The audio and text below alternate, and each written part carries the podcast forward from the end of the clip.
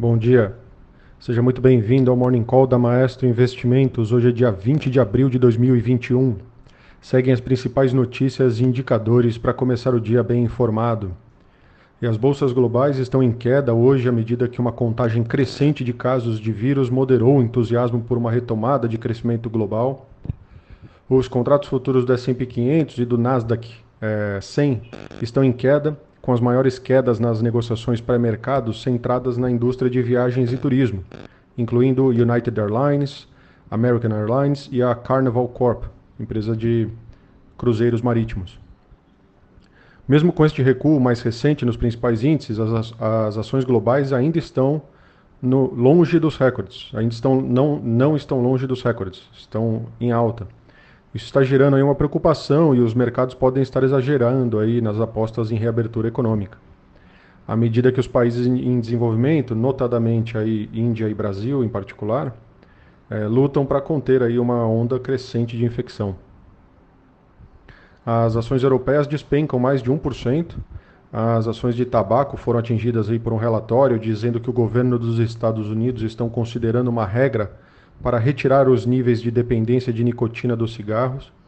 A British American Tobacco é, cai 6,6% na Europa nesse momento.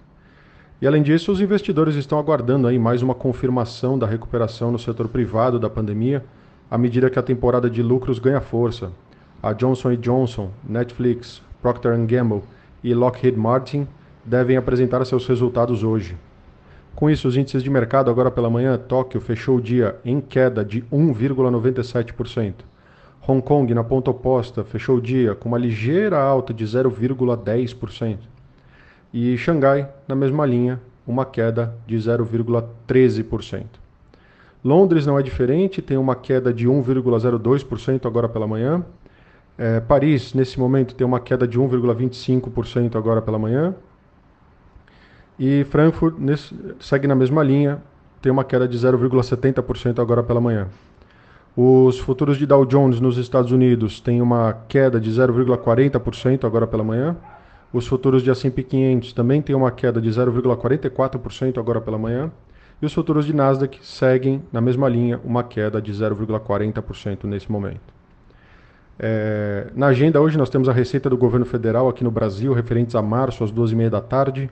E também temos os, os estoques de petróleo lá nos Estados Unidos às 5 e meia da tarde.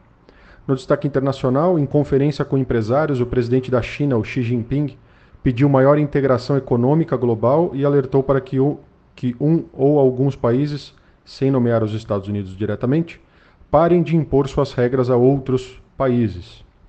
Disse ainda que, abre aspas, ficar mandando nos outros ou interferindo em suas questões internas não garantirão nenhum apoio.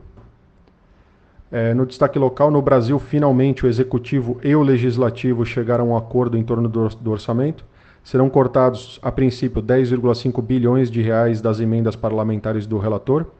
Além desse valor, para tornar o orçamento exequível, o governo deverá cortar emendas não obrigatórias e despesas com a máquina, completando aproximadamente 20 bilhões de reais cortados no total. Com isso, o acordo de 16,5 bilhões de reais em emendas parlamentares foi mantido, em outra frente, o Congresso aprovou o PLN 2, que regulamenta o corte nessas despesas não obrigatórias e permite que gastos relativos à pandemia, área de saúde, o BEM, que é o Programa de Emprego e Renda, e o PRONAMP, sejam feitos sem contrapartida fiscal e fora do, da conta de resultado primário, que eram restrições para assinatura de técnicos da economia.